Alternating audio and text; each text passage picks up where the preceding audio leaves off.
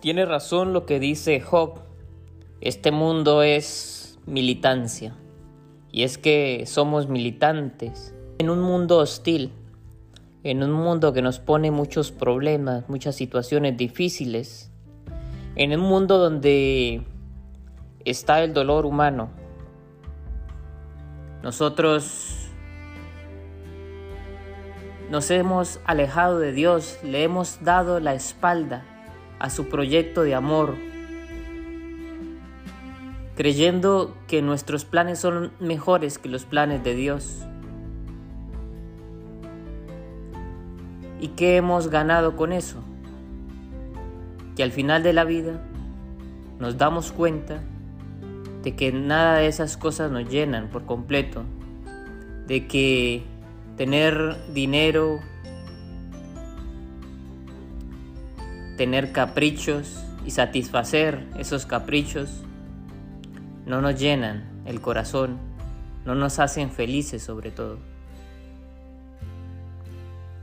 Pero tenemos que ir más allá, tenemos que ir a las fuentes, al principio. Dios nos crea y nos crea por amor.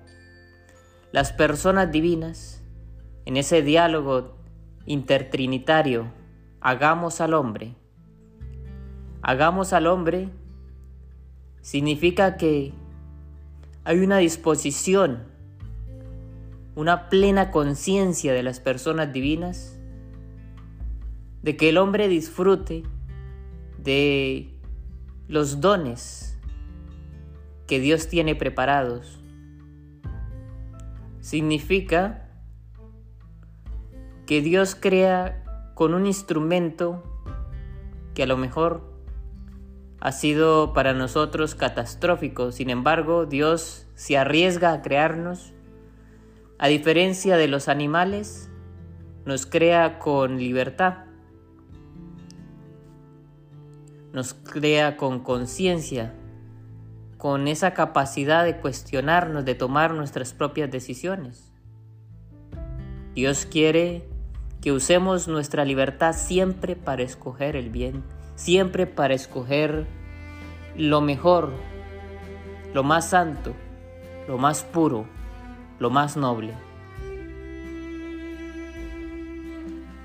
Dios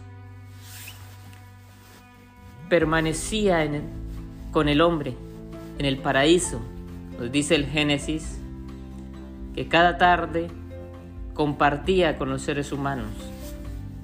Yo me imagino a Dios y aquí hablando es muy colombiano, estoy yendo a casa de Eva y Adán y diciendo, a ver muchachos, tienen por ahí cafecito y una arepita si les queda por ahí, vamos a compartir la tarde de hoy.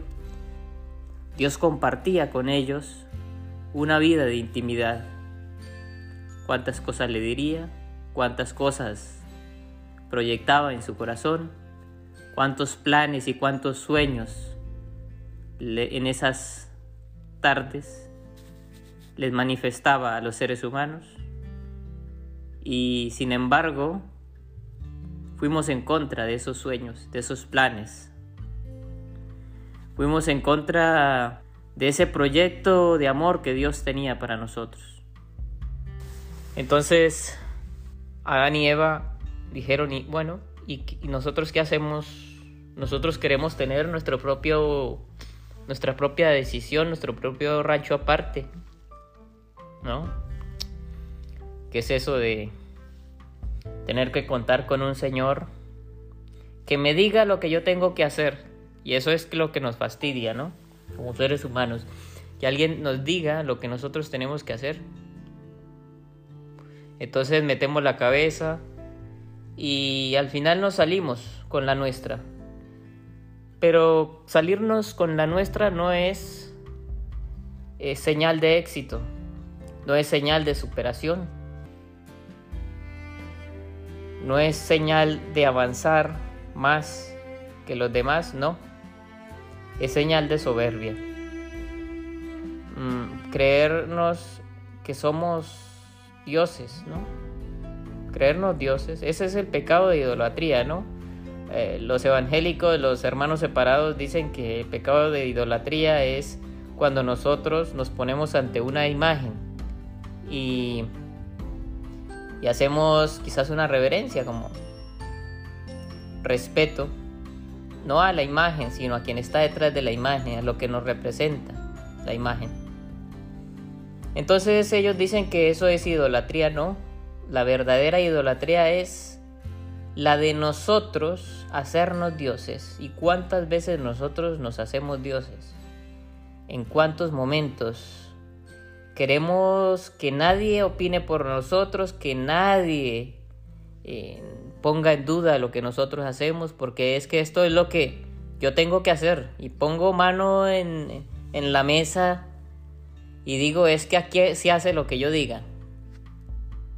Y nunca hay consenso, nunca hay diálogo familiar.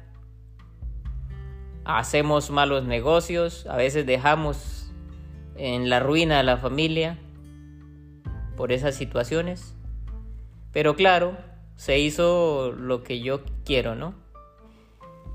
Entonces, volviendo al texto inicial de Job, claro que hay dolor, Claro que hay sufrimiento, claro que hay angustia.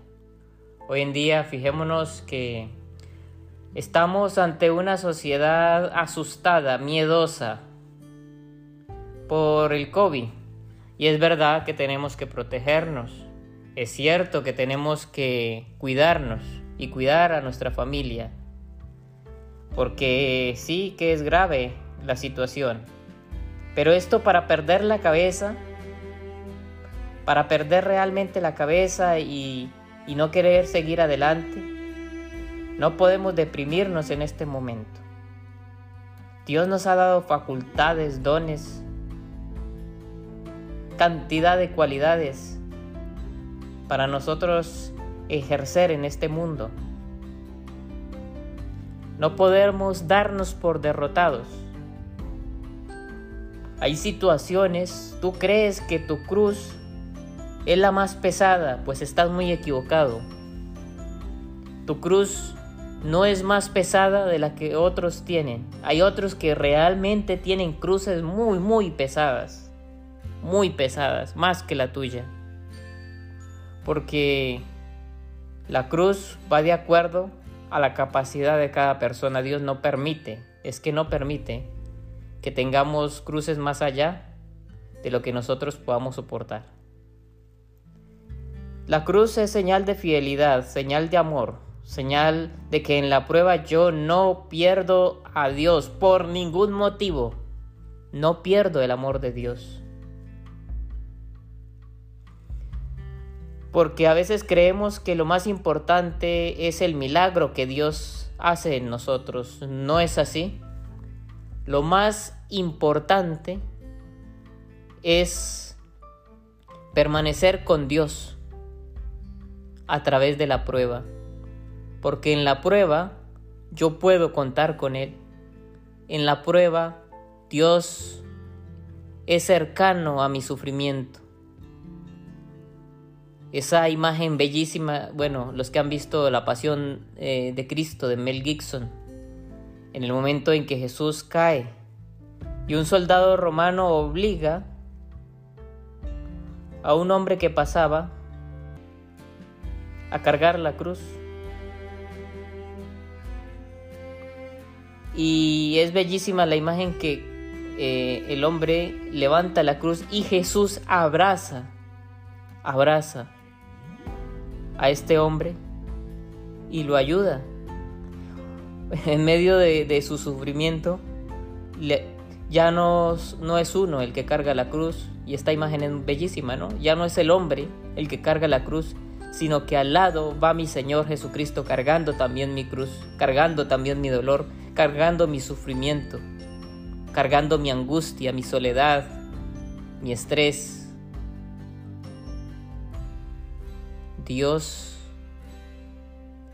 carga conmigo todo ese dolor.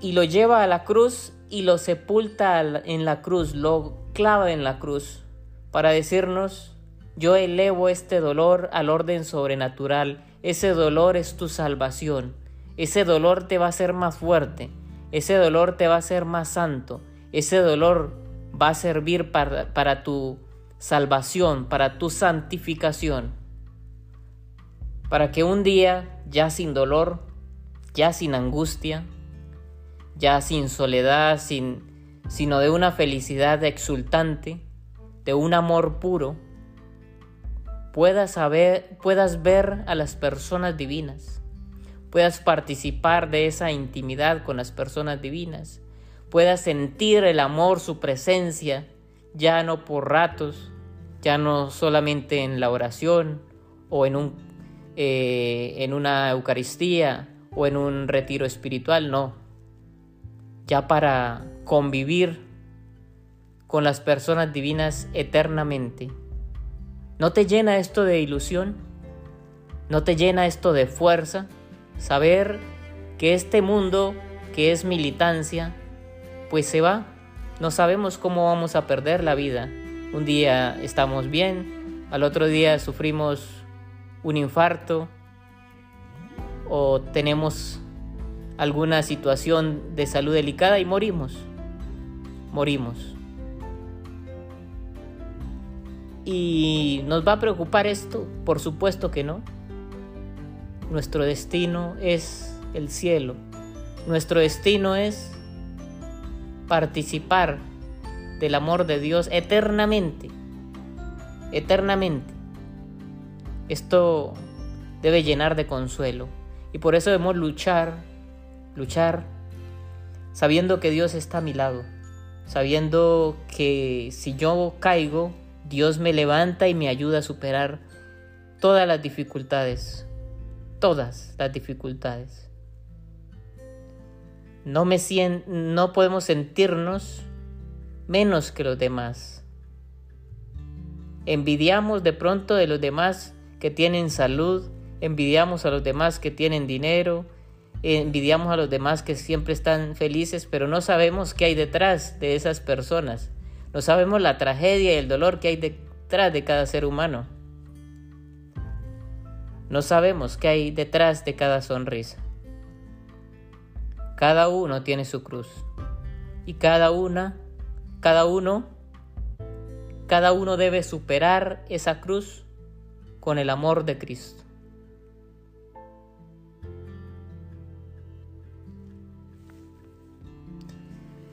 Queridos hermanos, que ese amor de Cristo llene nuestros corazones y nos haga más sensibles, más agradecidos, nos haga más humildes. Pidamos también a la Santísima Virgen María, a esa hermosa mujer que le dijo a Dios sí, hágase en mí según tu palabra que nosotros también acatemos con amor. La voluntad de Dios, sea cual sea la voluntad de Dios, acojamos con amor lo que Él tiene preparado para nosotros, porque lo que Él tiene preparado para nosotros es mucho mejor, supera por alto nivel todas las preocupaciones, todas las situaciones todas las trabas y dificultades que tenemos en este mundo. Que el Señor los bendiga, que la fuerza del Evangelio esté en cada uno de ustedes. Un abrazo en Cristo Jesús. Se despide de ustedes el Padre Luis Carlos Riaño Sanabria. Hasta una próxima oportunidad.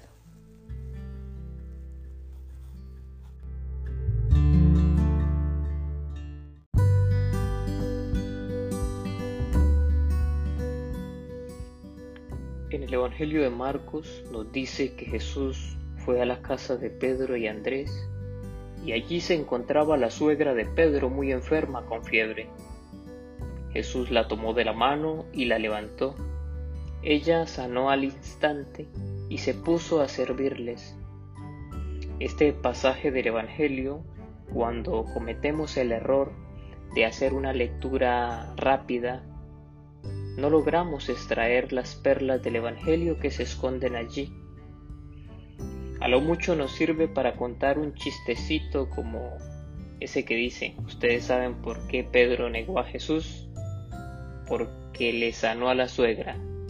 Y eso lo repetimos por ahí como la gran lección de este pasaje. No.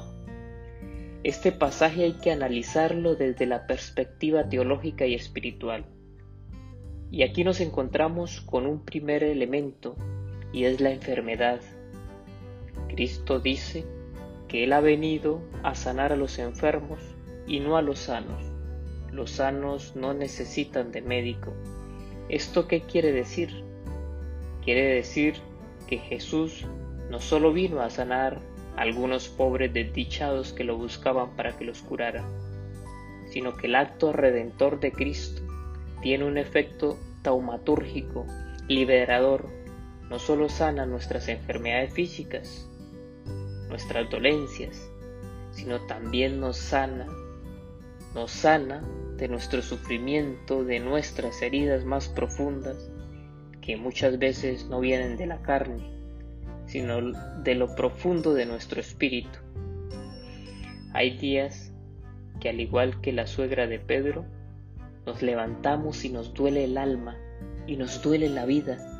Y es ahí donde esperamos que Cristo tome nuestra mano y nos levante. Nos levante y nos dé fuerzas y esperanza y nos inyecte un poco de adrenalina en el corazón para encontrar el entusiasmo y la alegría. Y no es por carencia de cosas, de personas o de trabajo, no. Podemos tener todo eso, pero nos falta la salud del corazón y uno se pregunta qué pasa. Yo creo que la clave nos la da el mismo Evangelio, porque cuando Jesús sana a la suegra de Pedro, ¿qué hace ella? Se pone a servirlo. ¿Acaso no será eso lo que nos está faltando? porque el no servir a Dios genera enorme tristeza. ¿Se acuerdan del pasaje del joven rico que Cristo lo invita a seguirlo y él le dijo que no? Y el Evangelio recalca que se fue triste porque era muy rico. Y tristeza en el Evangelio, perdón, riqueza en el Evangelio significa que el joven tenía muchos apegos. Entonces, ¿No será que nosotros tenemos muchos apegos y no hemos podido desenganchar el corazón de sentimientos, personas, cosas o comodidades? ¿Vaciarnos de nosotros mismos para salir al encuentro de nuestros hermanos?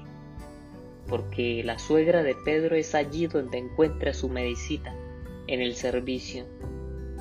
Somos las manos y los pies de Dios porque somos sus discípulos.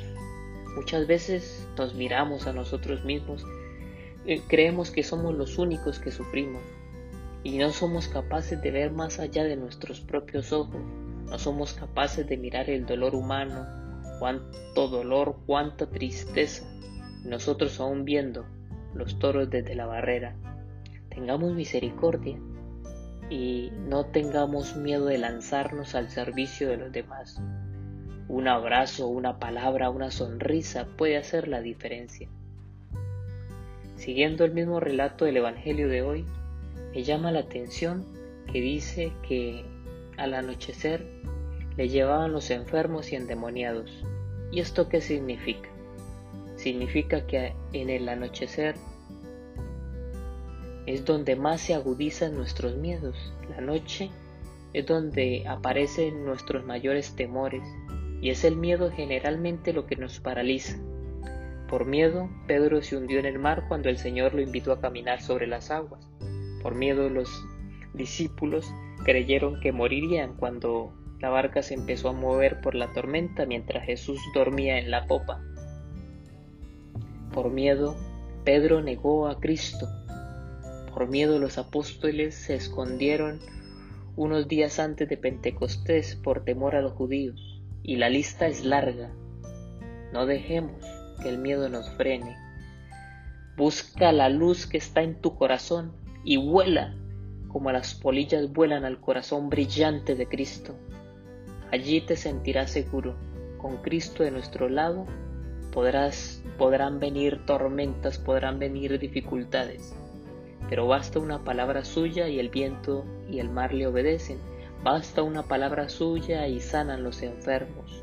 Basta una palabra suya y el universo se conmueve. En el Evangelio aparece la palabra no temas 365 veces.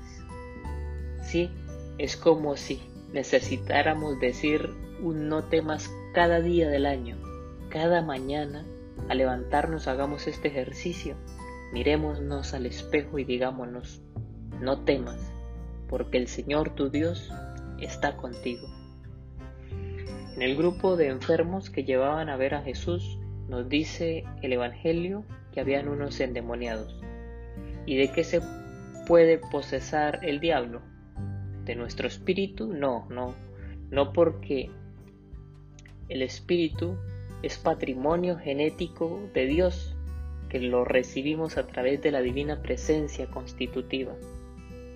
El enemigo se posesa, sí, de nuestra alma, de nuestra psicología, haciéndonos creer que valemos poco, que no vamos a poder con la cruz que tenemos, que no somos dignos del amor de Dios.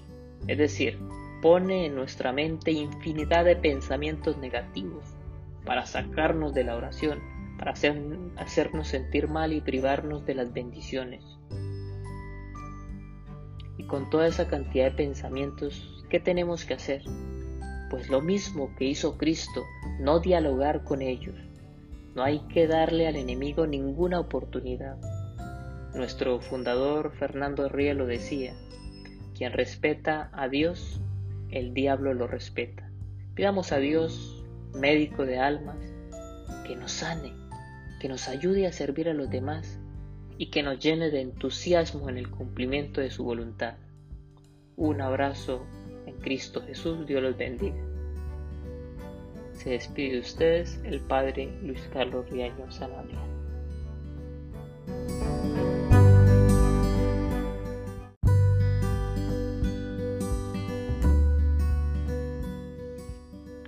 En el Evangelio de Marcos nos dice que Jesús fue a la casa de Pedro y Andrés y allí se encontraba la suegra de Pedro muy enferma con fiebre. Jesús la tomó de la mano y la levantó. Ella sanó al instante y se puso a servirles. Este pasaje del Evangelio, cuando cometemos el error de hacer una lectura rápida no logramos extraer las perlas del Evangelio que se esconden allí. A lo mucho nos sirve para contar un chistecito como ese que dice, ustedes saben por qué Pedro negó a Jesús, porque le sanó a la suegra. Y eso lo repetimos por ahí, como la gran lección de este pasaje. No. Este pasaje hay que analizarlo desde la perspectiva teológica y espiritual.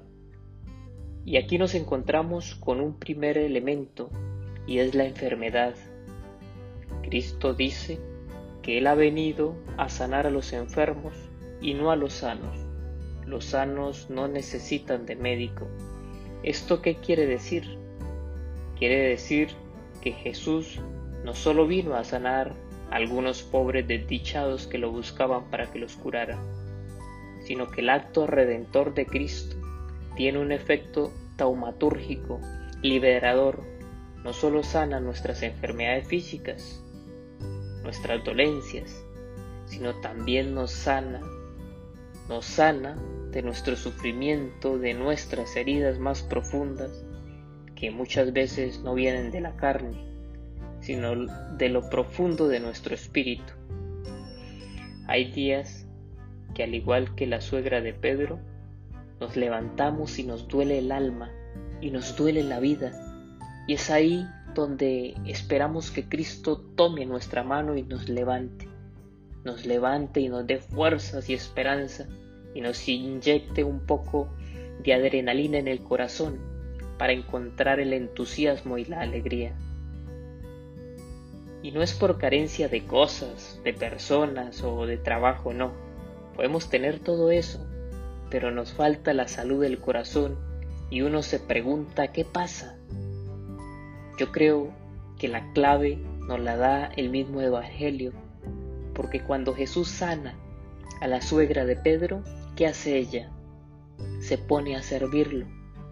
¿Acaso no será eso lo que nos está faltando? Porque el no servir a Dios genera enorme tristeza. ¿Se acuerdan del pasaje del joven rico? Que Cristo lo invita a seguirlo y él le dijo que no. Y el Evangelio recalca que se fue triste porque era muy rico. Y tristeza en el Evangelio, perdón, riqueza en el Evangelio significa que el joven tenía muchos apegos.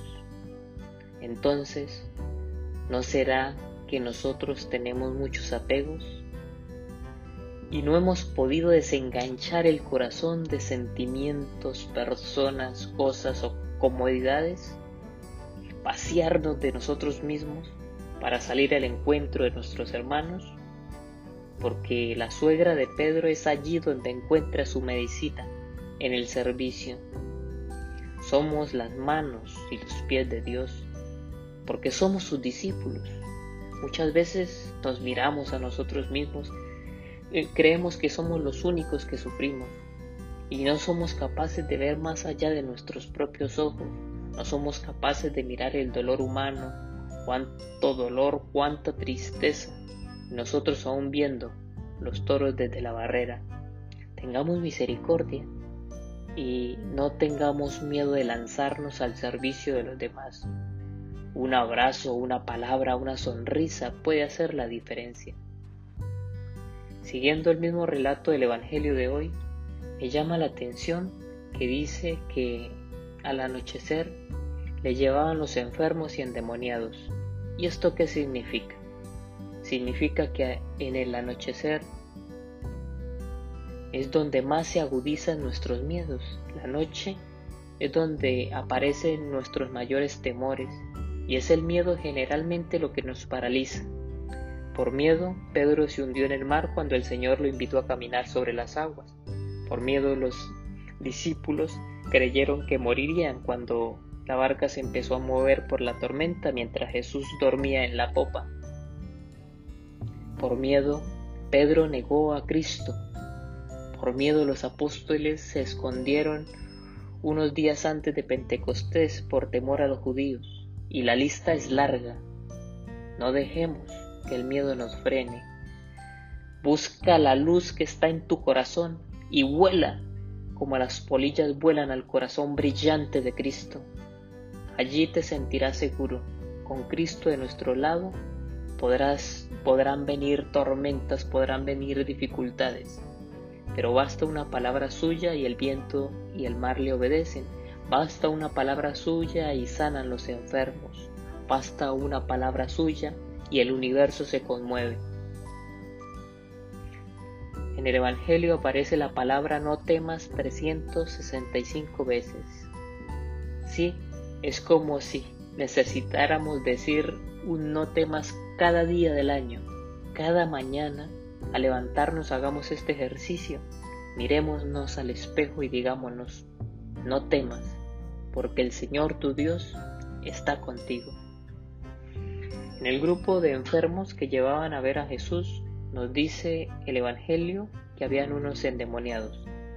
¿Y de qué se puede posesar el diablo? ¿De nuestro espíritu? No, no, no porque el espíritu es patrimonio genético de Dios, que lo recibimos a través de la divina presencia constitutiva. El enemigo se posesa, sí, de nuestra alma, de nuestra psicología, haciéndonos creer que valemos poco, que no vamos a poder con la cruz que tenemos, que no somos dignos del amor de Dios. Es decir, pone en nuestra mente infinidad de pensamientos negativos para sacarnos de la oración, para hacernos sentir mal y privarnos de las bendiciones. Y con toda esa cantidad de pensamientos ¿Qué tenemos que hacer? Pues lo mismo que hizo Cristo, no dialogar con ellos. No hay que darle al enemigo ninguna oportunidad. Nuestro fundador Fernando Ría lo decía, quien respeta a Dios, el diablo lo respeta. Pidamos a Dios, médico de almas, que nos sane, que nos ayude a servir a los demás, y que nos llene de entusiasmo en el cumplimiento de su voluntad. Un abrazo en Cristo Jesús, Dios los bendiga. Se despide de ustedes el Padre Luis Carlos Riaño Sanabria.